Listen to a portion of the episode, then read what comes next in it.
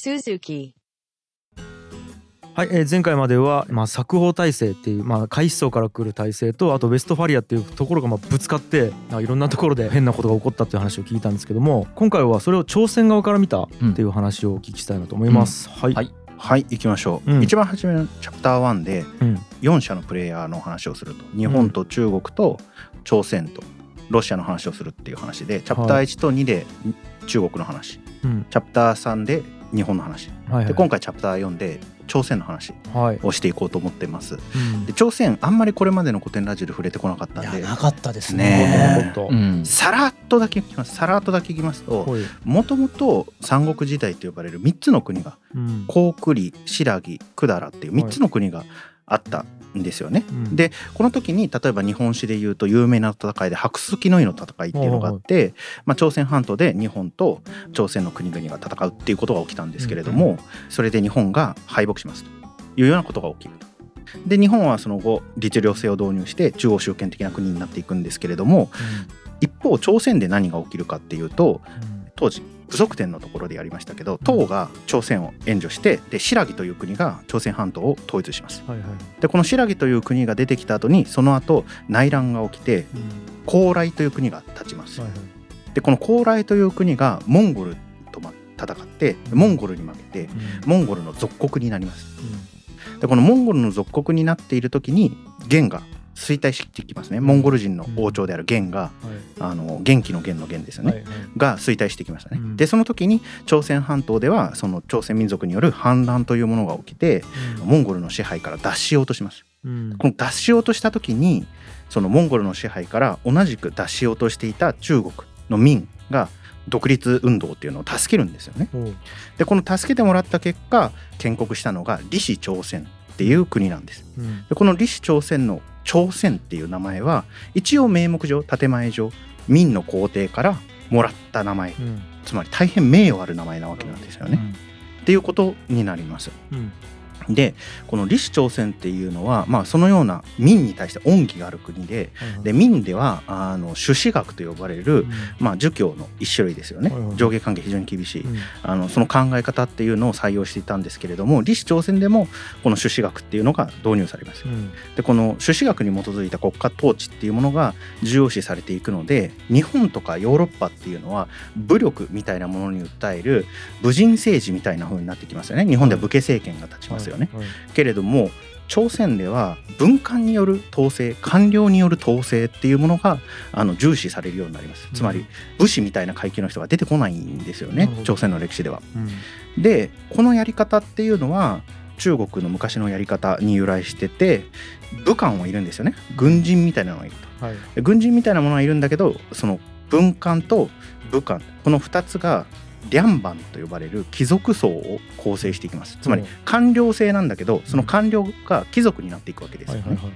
でこの貴族がその世襲で官僚的な動きをするっていうふうな、うん。これもあらゆる国で起こってるよね。だからその、官僚ってほら世襲しないんですよ。うん。うんだから官僚なんだけど、それが一つの家に固定化されてうん。貴族化していくってそういうことですよね。一つの家につまり重要な役職を占めてる人がうん。息子もそうするようになってその息子もそうするようになったことによってうん。貴族のように扱われていくと、うん。でその貴族のような階級のことを李氏朝鮮では両番って呼ぶってことですね。はいはい。はいでこの両番の人たちが国を統制するんだけれどもまあ見かけ上っていうか、まあ、システム上は中国の古いやり方っていうのを踏襲しているので非常に中央集権的なんですよね。うんうん。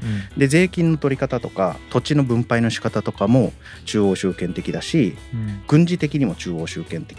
はい朝鮮の王様っていう国王っていうのが、まあ、最も力を持っていてうんそれが両番という官僚を通して命令を徹底させるっていう風な国家体制になっていきます。はいはいでこのような国家体制の弊害みたいなのが出てくるんですよね。うんうんっていうのは国王が結構強い力を持ってるわけですよね。うんそうすると外戚と呼ばれる国王の配偶者の親戚たちっていうのが力を持つようになるんですよ。はいはいはい配偶者を通じて国王に影響力を持たせるのでうんその外籍の人たちっていうのが高い階級を占められるようになるんですよね。はいそうすると国王が変わるたんびにその外籍っていうのがどんどん力を持つようになってうん古い外籍と権力闘争をするみたいになってこの貴族間の権力闘争みたいなのでどんどん政治が腐敗していくんですよね。あー歴史あるあるね。歴史ある。なるほどなるほど。誰が外籍になるかっていうことがすげえ大事な社会システムになってるんです。はい。でこの結構腐敗しちゃった状態っていうので、まあ、日本でいうと明治維新期になります。うんうんでこの時朝鮮っていうのはまあ基本的には鎖国政策をとってます。うんうんでこの鎖国政策をとっているのは宗主国である清大清帝国のやり方っていうのをまあ踏襲してるわけですね。うん大清帝国は全ての交易っていうのを皇帝がコントロールして作法体制以外の交易っていうのもまあ基本的にしないっていう態度でしたよね。うんで朝鮮もそのようにしてるわけうんです。だから基本的な国交っていうのは宗主国である清としか持ってないし、うん日本に対しては朝鮮通信使と呼ばれる、まあ、お互いのニュースを伝え合うっていう 施設はあったんだけれどそも、の説明の仕方初めて聞いてますニュースね。そうそうニュースを伝えるう。うん。ん、それだけだったんです。よ。なるほど。うん、っていう感覚だったんだけれども明治維新の5年前にある出来事が起きます。これは第25代の朝鮮国王哲宗かな？あ哲学の哲に、えー、宗主国の宗ですよね。が後継者がいないまんま亡くなりますと。うんで李氏朝鮮では後継者がいない時は王位継承の指名権は王妃にあると。うんでこの哲宗の王妃っていうのが王妃がいない場合はうん国王のお母さんっていうのに指名権があるということになるんですよね。うんでこの時は哲宗のお母さんが決める権利があったらしいんですよね。うんで一族の中からまあ一人の子供を次の皇帝にします。これが高いうん宗宗主国の宗と書いて皇宗ですよね。はいはいこの皇宗が任命されます。うんでこの任命された時にこの皇宗の実のお父さんっていうのがいるんですよね。うん王様のお父さんです。うんうんこの王様のお父さん大陰君っていう称号をもらえるんですけど、うんうんこの大陰君っていうのが事実上政治を始めちゃうんです。ほこれちょっとそれまでにない挙動だったですよね。普通は国王の奥さんの一族、うはい。外籍の一族っていうのが力を持つんだけれどもこの時は、まあ、奥さんの一族に力を取られる前に、うん。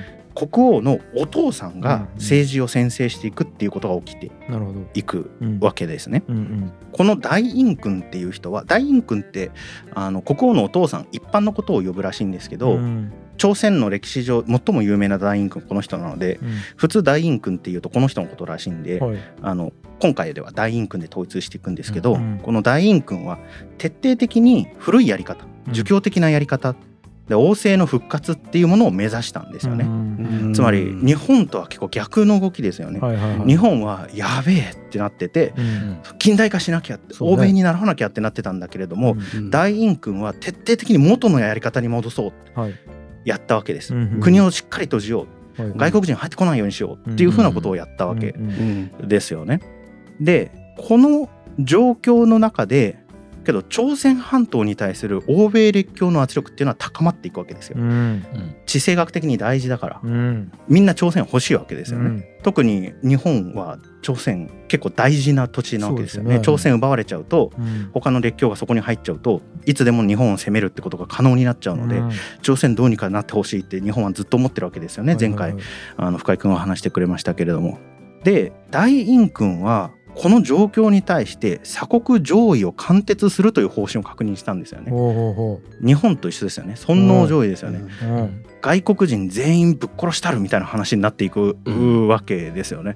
これまあ日本でもそうですけど的確な国際情勢認識みたいなのはないうんわけなのであのそういった発想になりますよね。う。ん一方近隣国である日本とかうん。中国では意を持って意を制すという考え方あのつまりヨーロッパの技術を持ってヨーロッパ人と対抗していかなきゃいけないってことで、うん。まあ、国内的な近代化っていうのは進んでいくんだけれども、うん。朝鮮っていうのはこの流れに乗り遅れていくわけですよね。うん。で日本では新政府が立ちこの大陰君政権に使節を送ってくるわけですほ。いほいでこの使節を送ってきたんだけれども大陰君はこの文章の受け取りを拒否するんですよあらね。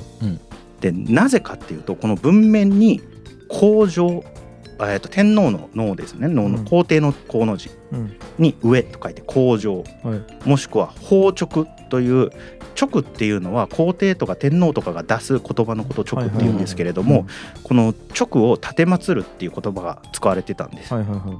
でこれらは公とかうん。直とかいう言葉っていうのは本来ならば中国皇帝にしか許されないんですよ。うん。なるほど、ううんん。うん。海体制の中では中国皇帝だけに許された特権なのにうん。日本の王が勝手に使ってる。やばないってなるわけですよね。なるほど。それは受け取れないですよね。受け取れない、うん。なので受け取れませんっていうわけです。うん。それ使っちゃいけない言葉使ってますよね。受け取れませんって。だから海うん。秩序の中では作法体制の中ではうん。そのやばいことやってきてるから礼儀知らずだから、ここんな礼儀知らずのものは受け取れませんよってなるわけですよね。うん。日本から言うと独立国なのでうん。独立国のトップは皇帝だよねと。うん。で日本だとそれは天皇ですよと。うん。でその天皇が喋る言葉なんだからそれは直ですよっていう感覚なんだけど、うん。これはだから何回も説明してるウエストファリア的な感覚なわけですよね。はいはいはい独立国が普通に喋ってるからこういう言葉使いますよ。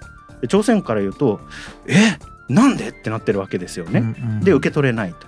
でこの文章を受け取る受け取らないでどんどん日本と朝鮮の政府の意思疎通っていうのはこじれていくんですよね。あちゃちゃこのこじれた状況を受けて日本政府内に、まあ、いわゆる西郷隆盛の生還論みたいなものが醸成されていくわけですよね。つまりうん。話まず話したいのにうん。もう一歩目でつまずいちゃってるから、うん。確かに。なんで話わかんねえんだよ。最初のね一番最初の手紙受け取ってくんないから。日本から。そうそう。はあどうなってんのってなっていくわけですよね。そうう。ん。で全然ドア開けてくれないからもうちょっとドア壊しに行こうみたいな。かそういった流れになってきます。でもこの李氏朝鮮大陰君政権っていうのはこの排外政策を堅持しようとするんですよね。うんでしかも元に戻ろうとしてるんで、うんこの新国への侵入っていうのも堅持しようとしてるわけですよね。でこの諸外国と問題が起きたら全部清に報告してたんですよ朝鮮政府は。清国はでもより具体的に列強からの干渉を受けていて、うんまあアヘン戦争からアロー戦争の流れお話しましたけうんれども、圧力は受け続けてるわけですよね。ですね。でフランスがベトナムに攻め込んできたりとかもしてるわけですよ。うん。で次から次にやってくるんでもう朝鮮半島どころではないんですよね、うん。清は。うん。李朝は唯一外交関係がある清国からなおざりにされてるんで、うん。手が回ってないから、はいはいはい。適切な国際情勢の認識っていうことが持てないんですよ。なるほど。何が起きてるか分かんないまんまうん。清とだけ喋ってて清は「ああってなってるわけですよ。うん。後で後でってなってる。ご飯の後ってなってるほど。でこの状況で、えー日本っていうのは李氏朝鮮が開国に傾かないのを察して朝鮮が国家の防衛上大きな障害であるという認識を持つに至るんですよ。やべええと。これ李氏朝鮮が一刻も早く近代化してくれないといけないのにうんどうもダメそうってなっていくんですよね。で一方朝鮮の国内状況っていうのも変わっていくんです。うん高僧の奥さんがで結婚するんですよね。はいはいこれをビンヒっていう人が出てくるんですけどこのビンヒっていう人と結婚するんです高僧は。はいはいはいで大陰君はビンヒの両親が早死にしているので外籍の戦王を防げると考えて、つまり自分の権力が維持できるから、まあ、みなしごの人と結婚させたわけですよね、はいはいはい。外籍に戦王されないように。うん。ただビンヒっていうのはまあちょっと賢くて権力欲がある人で、うん。自分の親戚とかと手を組んでどんどん力を増していっちゃったんですよ。おうおう。で増していっちゃった結果国王のお父さんである大陰君っていうのを政権から排除しちゃうんですよね。おおうまくやるんやそこね。でこのビンヒと外籍の政権っていうのに朝鮮が移っていっちゃうんですよね。うんうんこれが朝鮮にとってはある意味政策変換のきっかけになってうん大陰君がつまり大陰君は復古的な昔に戻ろうとする政策をしてたわけですよね。けどそれが嫌だった朝鮮の人たちもいっぱいいるわけですよね。うんでその人たちはビンヒと組んで鎖国上位政策を改めるっていう開国しようっていう近代化しようっていう動きをしだすんです。うんうんうんでビンヒっていうのは対日外交の責任者たちを全員更迭してつまり手紙受け取んないとか言ってた人たちを全員更迭してうん。明治政府との外交交渉を始めるっていう判断をするんですよね。おいいじゃないですか。それは官僚たちが全部その開国しよう近代化しようという人たちに変わっていったからですよね。うんうん大陰君を追い落としたことで。うん。日本はもう一回施設を派遣してきたんだけど、うん。全く同じ文面で手紙持ってきたんで、おその「こう」とか「直」とか字が入ってる問題は解決してなかったんですよ。そこなんかどうかならなかったですかスタンプとかで。で ピッピッて消して。どうかな。らんかったんですかまあ忠実なね超広告だったからね。そう。うん。ちなみに江戸時代に使ってたスタンプと明治政府が使ってたスタンプが違うっていうのも朝鮮は嫌だったらしくってスタンプが違うのも問題だと思うっていうことをずっと言ってきたんですよ、ね。どうしてもダメやんどうしてもダメですよ。なるほど。でまあうん。敏妃はまあ解決してなかったんだけど一応手紙だけは受け取りますということで、うん。まあ、手紙は受け取るんだけれども李朝政府は江戸時代と同じやり方で施設を受け取るって言ったんですよね。施設をあのもてなすと宴会をやりますから。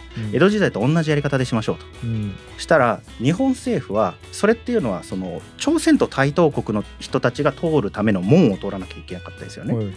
朝鮮王宮には朝鮮と対等な人たちが通る門と別に宗主国である秦の施設が通る門っていうのがあったんですけど日本側は日本は独立国なんでうん。秦国の政府と同じ門使わせてくれって言うんです。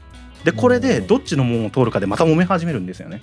うわけどこれねなんかね滑稽に聞こえますけど結構切実な問題ですよね。そうだよね、うん。ありますあります。だって作法体制とウェストファリアの戦いになってるから、うんどっちかがその細かいことで崩れると総崩れするんだよねやっぱり、うん。どっちも。だから譲れないんでしょうね、そこが一個でなんかどっち側につくかみたいなものの表現になっちゃうそう。象徴的な行為になっちゃいますからね。ねそれが、うんこの全然進まないのにイライラした日本政府がやったのが戦艦を砲艦っていうんですかね。武装した船を朝鮮に派遣するっていうのをやります。で、えー測量の目的で朝鮮半島の高架島っていうこれ高架島事件と呼ばれてるんですけれども、高架島と呼ばれるところにあの武装した船っていうのを向かわせてでその近くでわざとフラフラすることによって相手からの攻撃を誘発してその攻撃されたことを名目に相手の要塞っていうのを攻め落とすっていうことをやるんですね。であの自分の要塞が武力制圧されたので朝鮮がびっくりして、まあ、外交交渉っていうのを始めてで前回見たような不平等条約日朝修好条規っていうのを結ぶことになります。あら。なんか聞いたことあるような話じゃないですか。なんね。癖つけて攻撃して不平等な条約結ぶってなんか聞いたことあるですね。実際に攻撃してるからペリーの黒船よりも割と結構ストロングスタイルですよね。本 要塞破壊してね、ん。で民家も焼き払ってさ、朝鮮側っていうのは前回そのウエストファリア的な条約っていうのを理解していなかったっていう話をしたんですけど、その日本側の不平等な要求っていうのは全部承認しちゃうんですよね。うん。で朝鮮側が言ってきたことっていうのは日本の天皇は大日本皇帝閣下になっているのに朝鮮側は朝鮮国王殿下になっていてうん。損傷が対等じゃないっていうことだけ文句言ってくるんですよ。うんでもう一個は日本側は大日本国となっていてうん朝鮮側は朝鮮国となっていたんだけれども、両方大日本国と大朝鮮国ってすることで落ち着くみたいなね。うんこだわりポイントが違うってせいうめぎ合い。う んいうことになるんですよね。でうんこの日朝修好条規の日本側の最も大事な成果っていうのは朝鮮国は自主の国にして日本と平等の権ですね権利を保有せりっていう表現がこの条約の中に入ってたことなんですよね。ね。ということはつまり朝鮮っていうのは独立国だっていう条約上の現地を取った格好になってるんですよね。うんここれが最も日本の大きい成果だったんですよね。そうかウエストファリアにはい、近づけたんですね。近づけたんですよねなるほど。でこの条約を受け入れた以降朝鮮国内で何が起きてたかっていうとうんいわゆる開化派っていう開国しようぜっていう人たちと主給派って呼ばれるその朝鮮をもともとのやり方で運営していこうぜって鎖国続けようぜっていう人たちの2つの派閥っていうのがうん。対立していくことになります。これは江戸幕末とまあ似た挙動が起きていますよね。ね。こただ条約によってすでに李朝は一旦開国しちゃってるので港を日本に開国しちゃってるんで、まあ、李朝側としては清国とか日本に施設とか留学生とか視察団を活発に発見して、まあ、国際情勢の把握っていうのにまあ基本的には努めるんですよね。うんでその東アジア情勢っていうのがどういう風になってるのかっていうのを李朝もキャッチアップし始めるんです。はいはいはいで結構そのロシアとか中国とかっていうのがうんロシアっていう存在がいてそれが南下してきてやべえっていうことをこの時朝鮮も認識し始めるうんんですよね。うんでビンヒっていうのは官僚組織を一部近代化して、まあ、日本をモデルとして軍隊を新式にしたりとかするんですよね。うんで新しい鉄砲とか新しい軍勢を持った軍隊っていうのを作るんだけれどもこの改革っていうのにお金使っちゃうんですよ。はいでもともといた軍隊への給料っていうのが滞るんですよね。はいでそれで内乱が起きちゃうんですよ。うわーうんで内乱が起きたのでこの新しい軍隊を指導するために派遣されていた日本の軍人っていうのが殺されちゃうんですよね。うわで駐留してた日本軍の部隊っていうのも殺されちゃうんですよ。これが起きた時にその反乱を起こした古い軍隊の人たちっていうのはうん。政権から外されていた国王のお父さんですよね。大院君を連れ戻してきてうん。敏妃を追い落として大院君を政権につけ直します。でこのあと朝鮮の政局っていうのは日本に併合されるまでこの大院君と敏妃っていうものの2つの派閥っていうのが行ったり来たりしてうん。でこの2つの派閥っていうのが日本と結んだりとか清国と結んだりとかロシアと結んだりとかをしてうん。朝鮮の国内状況っていうのをどんどん混沌としたものにしていくんですよね。でこれが2つの派閥になってどんどん混乱していくのは基本的にはその貴族両番の人たちが剣謀術数でどんどんこう陰謀を巡らして戦うっていうのを李朝鮮の歴史の中でずっとやってるんでそのフォーマットにのっとってやっちゃってるってことなんですよ。うーんなるほど。うん。え、っとえ開化派が敏妃の方？開化派が敏妃の一応はですね。はいはいはい。うん。うん。しえし主級？主級主派です主級派、はい。元の方でやろうっていうのが大院君。大院君の方ですよね。はいはい。がもう行ったり来たりするわけや。行ったり来たりする。え。開く開くぞってなったり守るぞってなったり。そうです。行ったり来たりするわけですね。なるほど。で今現状ですねこの段階、これを人護軍乱っていうんですけれども、はいあの朝鮮軍の古い兵士っていうのが反乱を起こして日本軍のあの軍人っていうのをぶっ殺しちゃう事件っていうのは人護軍乱っていうんですけれども、うん。この人護軍乱の収集した時点では敏妃開化派っていうのが追い落とされて大院君の主級派っていう人が政権に戻ってくるっていう、うん。まあそういうところになります。なるほど、うん。そういう経緯でちょうどだからいろんな立場から同じところぐらいまでを話してる状態なんですけど、なるほどですね、あの要はその日本が開国を迫って朝鮮が開国するっていうところに対して、うん中国と日本と朝鮮がそれぞれどういう経緯をたどったのかが大体これで分かってる状態なんか、うんですよね。あれですね。これ話聞くまでは、うん。まあ韓国って一個の国だったんですけどその中に2つ人格があってうん。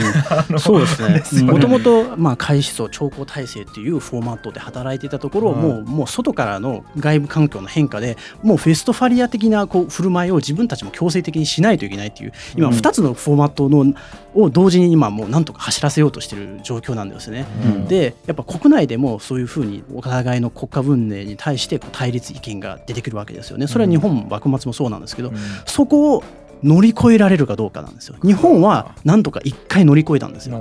でも朝鮮はダメだったんですよね。なるほど、うん。うんなんか二重人格みたいになってるんですね。なんか、うん。まあでもなるよね。う、うん。んなるじゃん。この状況下に置かれた全てのアジアが。あうん、うんでこの2つに国内政権っていうのがーうん。勢力っていうのが分かれてしまったがためにうん。片方を日本が支援し片方を清国が支援するっていうことが起きるんです。うん。うん。でこれで日本と清国の朝鮮における権益利益ですよね。うん。が衝突するっていうことがどんどん現実味を帯びてくるんですよ。だから勝手にやっちゃい出すんや、そうなんです。う ん統一窓口統一せずに。そう。うんこっちはこっちこっちはこっちででこれがこの流れが日清戦争にどんどんつながっていくっていう話なんですよね。それが具体的にどういう流れかは次回なんですけど、はい。まあ本当そういう流れでこれもだからそうなるよね。そうなるんやな、やっぱ、うん、面白い、面白いですよね、うん。まずヨーロッパで産業革命が起き大航海時代が起きて、うん。ヨーロッパの国々っていうのが主権国家という、まあ、認識を持った帝国主義的な政策を持つ国になっていくと。うん。でその国々っていうのがアフリカ南アジア東アジアとどんどん植民地を広げていくと。うん。でその植民地が広がっていった中で中国っていうのはもともと国が大きくて東アジア全体の覇権国家だったので、一応ヨーロッパと一回正面衝突すると。はい。で正面衝突した結果ボコボコにされてしまう、はい、うん。アヘン戦争、ね、アヘン戦争、はい。で日本はそれがそれを見てやばいことになったと思って、自分たちの力でどんどん近代化しようという動きになっていくと。はいで朝鮮としては国際情勢の認識っていうのがちょっと遅れてしまったがためにうん。近代化に舵を切ることができずにこの中国の持つ作法体制にとどまろうと頑張ってしまうということが起きると。うん。で東アジアにおいては作法体制の中で国際社会の中で存在感を出したい新国っていうのと、うん作法体制を維持しながら国際関係の中で存在感を維持したい中国と新しくウエストファリア的な論理の中で東アジアの中で存在感を出していかなければいけない自衛のためにね、はい。本人たちの自覚からすると自衛のために存在感を出していかなければいけない日本っていうのが、うん。その朝鮮というものをどうするかではい。利害が対立していくっていうのがこれまでの話ですあー面ね。白い、だから朝鮮がうん。舞台になっちゃうんですよね。なるほど。舞台というか問題になってうん。朝鮮をめぐってなぜ日本と清が戦争しないといけないとかうん。のかとか日本とロシアが戦争しないといけないのかっていうのは、まあ、うん今のような流れがあるんです。なるほどいやーこれは複雑やな。複雑。まあシンプルなんだけど一つ一つ理解しないとわからないよね。だからウェストファリアが何でうん。作法体制が何でそれはなぜぶつかるのかということとかを理解していかないと。で理解さえすれば確かに絶対に相入れない2つの概念だからうん。どっちかが潰れるまでなんかやんないといけなくなっちゃうじゃないですか。そうですね。で朝鮮がこのように挙動するのもそりゃそうやろなって思うし、うんうん。あの日本がこのように挙動するのもそりゃそうやろなってうん冷静に見ると思うけど思うね。実際は今につながる国際問題になってるからこれが。うん。あんまり冷静に思わないみたいなことが起こるよね。うん。多くの人にとっては。そうね。そこがちょっとあれですよね、今聞いてる話ってリアルに今の生活に関わってるから。変わってるよ。うん。本当に。だからまた認識をこうなんか鈍らせてるというかそうなんですよ、曇らせてるね、感じが、感情的に刺激される部分もあるだろうしうん。やはり特にね、まあ、僕も言ったんですが学校教育の中で歴史認識としてそういうふうな国としての教え方をそういうふうにそれぞれの国がするということも、まあ、いわゆるメタ認知的な意味で言うと、まあ、それを阻んでいる現象の一つでもありますよね。まあむずいっすね。でもなんかそれバイアスがあるからちゃんと歴史を教えてるうん。から歴史を学ぶきっかけにもなってるしなってるし、まあ、自分たちの国がやっぱりこういう正しかったんだ仕方なかったんとか自分たちの国が被害者だったんだっていうふうに、まあ、国民として固まる一つのエネルギーにもなりますからね。あるしね、ね。いろんな要素がうん、全てが一長一短だよね。なんとも言えないっすね、うん。ですよね。はしかし世界秩序が変わる瞬間のことを我々今見てるわけだからいはい。ろんなことが起きるね。そう。いろんなこと起きるよね秩序が変わるってこんなんなんだなとう思う、ん。なるほどうん。なんか恐ろしいよね。やっぱねひ一つには恐ろしいよね。ここで行われてる現象っていうのは。今僕たちが説明したようなことってこれから100年ぐらい経って整理して話してるからこのように理解できるけどはい当時そのそれぞれの文脈に読み込められてる人。だから僕たちからね簡単に思っちゃうとうん。大陰君アホやなって見るじゃないですか。はい。こんなところであの昔のやり方堅持できるはずないのにうん。それやろうと思ったのおかしいよって思えちゃうじゃないですか。うん。けど日常生活の中に埋め込まれてると分かんないじゃないですかそんなこと。うん。現状認識するってめっちゃむずいからね実際、うん。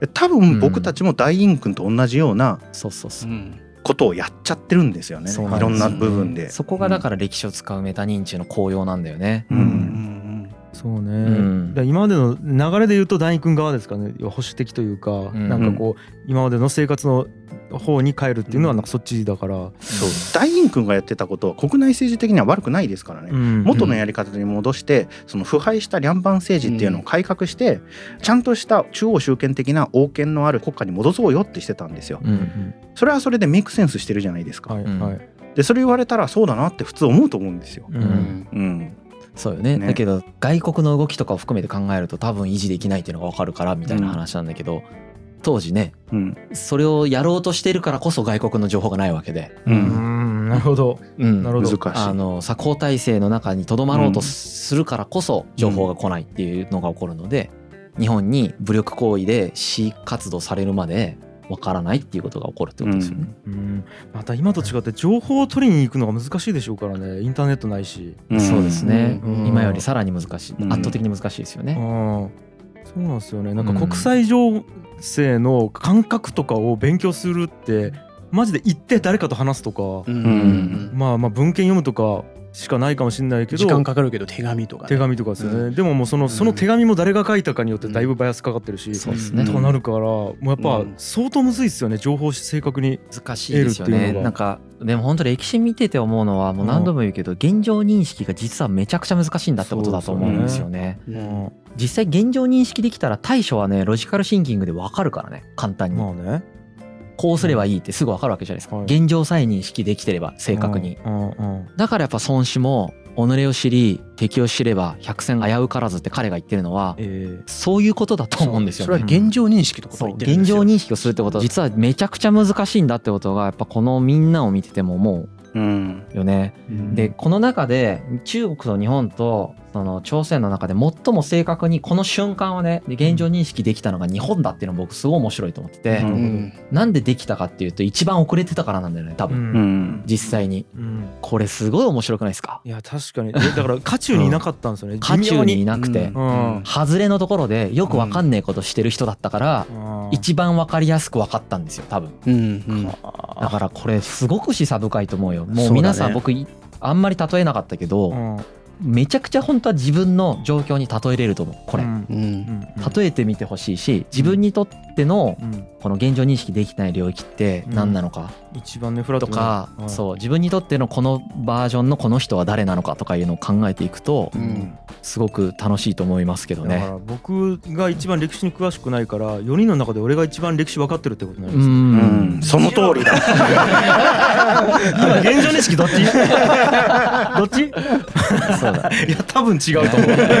でも違う言い方をすると古典ラジオが、うん。あの田川という辺境で生まれたのも示唆深いかもしれないですよね。それはそうか。はい。そうかまあ。明日にはちょっと田川の人に殺されてるかもしれないですけど。でも本当そうかもね、うだからやっぱり地方から出てくるっていうのは一つの必然性があったのかもしれないですね、メインストリームからはこういう外れ値が出づらいんでしょうね。それはそう。かもうん始皇帝のあの秦だってさ辺境から出てきた人たちだからね。まあうん我々が現状認識できてる人たちかどうかはうんちょっと、そうだな。ね。